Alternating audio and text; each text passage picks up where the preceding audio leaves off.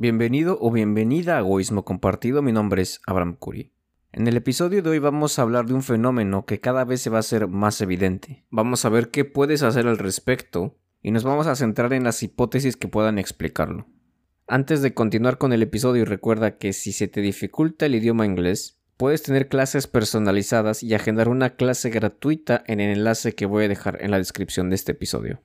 Todo esto para conocer tu nivel actual y los objetivos que deseas alcanzar con el idioma. A pesar de que el inglés sea una herramienta más para comunicarse, no todos lo utilizan para lo mismo. Todo esto en englishcuri.com. Un estudio publicado en 2020, el cual voy a dejar en la descripción, titulado Tendencias en la frecuencia de la actividad sexual y número de parejas sexuales entre adultos de 18 a 44 años de 2000 a 2018. Cabe aclarar que este estudio fue llevado a cabo en Estados Unidos. Sin embargo, hay aspectos que fácilmente se pueden trasladar a otros países, predominantemente occidentales. Bien sabemos de los beneficios de la actividad sexual. Además de traernos placer, también sirven para afianzar los lazos de intimidad con nuestra pareja. Se sabe que disminuye la presión arterial y que mejora nuestro estado de ánimo. Sin embargo, el presente en el que vivimos ha tenido una influencia directa en la manera en la que nos desenvolvemos. Factores tecnológicos como socioeconómicos nos han traído bondades de las cuales podemos disfrutar hoy.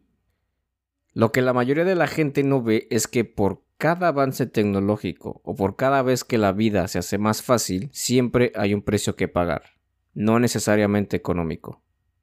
La metodología de este estudio se basa básicamente en encuestas. A las personas se les preguntó la frecuencia con la que tienen relaciones a la semana o al mes. También el número de parejas sexuales que habían tenido ese año, además de ocupación, estado civil y edad.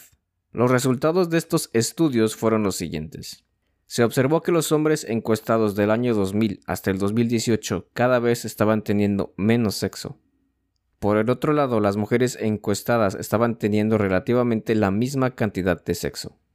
Esta tendencia de que los hombres están teniendo cada vez menos sexo no solamente fue observada en Estados Unidos. De acuerdo con este estudio se observan tendencias similares en Australia, Gran Bretaña, Finlandia y Alemania. Las hipótesis propuestas para este fenómeno son varias. Uno de los motivos por los que los individuos tienen menos actividad sexual puede ser debido al consumo de pornografía, a que cada vez se tenga que trabajar más y que el ajetreo de la vida misma disminuya tus niveles de energía conforme va pasando el tiempo, dejando únicamente espacio mental para querer descansar. Aunado a eso, el rampante aumento en las tasas de depresión a nivel mundial no ayudan. También se ha planteado que la introducción de los smartphones ha dado lugar a menos oportunidades y habilidades para las interacciones reales, en el caso de las mujeres, la inactividad sexual también puede estar asociada con una prevalencia de esta cultura de los acostones, encuentros casuales, los cuales se encuentran menos placenteros. Curiosamente, los hombres afrodescendientes y hombres y mujeres de la comunidad LGBT reportaban tener por lo general más de tres parejas sexuales. Se observó una relación entre los hombres que trabajaban a tiempo parcial y a tiempo completo, siendo los que trabajaban a tiempo parcial o no trabajaban o eran estudiantes los que tenían más probabilidades de ser sexualmente inactivos. También se observó que los hombres con niveles de ingresos altos tenían una menor probabilidad de ser sexualmente inactivos. Curiosamente, este no fue el caso en las mujeres. Sin importar su nivel socioeconómico, si tenían un trabajo de tiempo completo, parcial o si eran estudiantes, no existía la probabilidad de tener menos sexo. Básicamente estas fueron las hipótesis de este estudio, pero ahora vamos a ver otras que pueden tener una influencia en el decaimiento de la actividad sexual. Hablábamos de la introducción de los smartphones en la vida cotidiana y cómo es que estos forman parte ya casi simbiótica de nuestro día a día. Hemos observado una transición a las citas en línea. Tinder y Bumble son las aplicaciones más populares para conocer gente en línea. Incluso estas aplicaciones tienen nichos específicos, afrodescendientes, homosexuales, latinos o cristianos. Con todas estas herramientas literalmente al alcance de nuestras manos, podemos conocer gente cuando queramos. Teniendo esto en cuenta, podemos observar los mensajes en cuanto a relaciones a los cuales estamos expuestos. Por un lado te dicen que no tomes ningún día por garantizado, que cada día tienes que invertir un poco más y que tienes que aspirar a hacerle la vida más fácil a tu pareja. No digamos para tener una relación perfecta, pero por lo menos plena. Tienes este discurso y por otro lado tienes super like o deslizar a la derecha. Entonces existe esta dualidad de ideas que fomentan el intercambio de las personas como mercancías. Un detalle curioso de estas aplicaciones de citas es que por alguna razón, la gente que las utiliza les gusta pensar que la persona del otro lado de la pantalla no está en otra relación. Si eres una persona que está interesada en el poliamor, entonces no hay tanto problema. Para los individuos que desean una relación monógama, esto sí representa un problema. Por otro lado, tenemos la priorización de la gratificación inmediata. Tan pronto acaba tu jornada laboral, lo primero que deseas hacer es descansar. A casi nadie le pasa por la cabeza ponerse a cocinar o preparar las cosas por la mañana. Tal vez comidas instantáneas de microondas o ver series hasta quedarse dormido. Por otro lado tenemos la ley de Pareto aplicada en las relaciones. El 20% de los hombres está compartiendo al 80% de las mujeres, lo que implicaría que las mujeres están compartiendo al mismo hombre, y esto puede entenderse como un tipo de harem moderno. Se dice que la poligamia es la manera natural, entre comillas muy resaltadas, en la que los humanos se reproducen. La monogamia fue institucionalizada cuando se empezaron a crear los primeros asentamientos. También tenemos los roles canónicamente asociados tanto al hombre como a la mujer.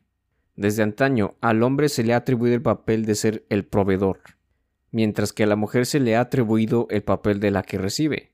Explicado esto podemos entender por qué cada vez se están teniendo menos relaciones. Antiguamente era el hombre el que salía de casa para hacer su vida propia, establecerse y crear una familia, dentro de una casa que podía adquirir por él mismo, para que una mujer posteriormente se le uniera. Si bien sabemos que hoy en día obtener una casa no es una cosa que se pueda hacer de la noche a la mañana, relega cada vez más este papel del hombre a salir de casa para establecerse por su cuenta. Para sorpresa de nadie, la inflación afecta a la economía de todos, aumentando el precio de productos y servicios para los cuales tenemos que trabajar todavía más, dejando menos tiempo para conocer gente. Entonces, en el momento en el que nos encontramos ahora, con justa razón podríamos preguntar qué podemos hacer al respecto. La respuesta más sencilla es tener más sexo con tu pareja, pero hace falta matizar esta respuesta. Como bien sabemos somos animales sociales y que tiempos prolongados de soledad tienen repercusión en nuestra salud mental. Por lo tanto, es menester afianzar nuestras relaciones no solamente con nuestra pareja, sino también con nuestro círculo social, amigos, familia y conocidos. Por ahora no vamos a entrar en detalles de familia tóxica o si tu prójimo te agrada o no. A estas alturas debería ser obvio que si quieres mantener a ciertas personas en tu vida es porque así lo decides tú. Una manera de afianzar o de mejorar tus relaciones sociales es mediante la comunicación. Expresa tus deseos, lo que te gusta o lo que no te gusta. No esperes a que la gente entienda tu lenguaje no verbal. Aunque suene infantil, moderar tu consumo de noticias también puede mejorar significativamente tu estado de ánimo en general. De nada te sirve enterarte de las mil atrocidades que pasaron hoy junto con los dos milagros, si esto no te afecta directa o indirectamente y esto solamente va a tener repercusión en tu estado de ánimo. Realizar actividades grupales con una tribu ayuda a mejorar las relaciones sociales.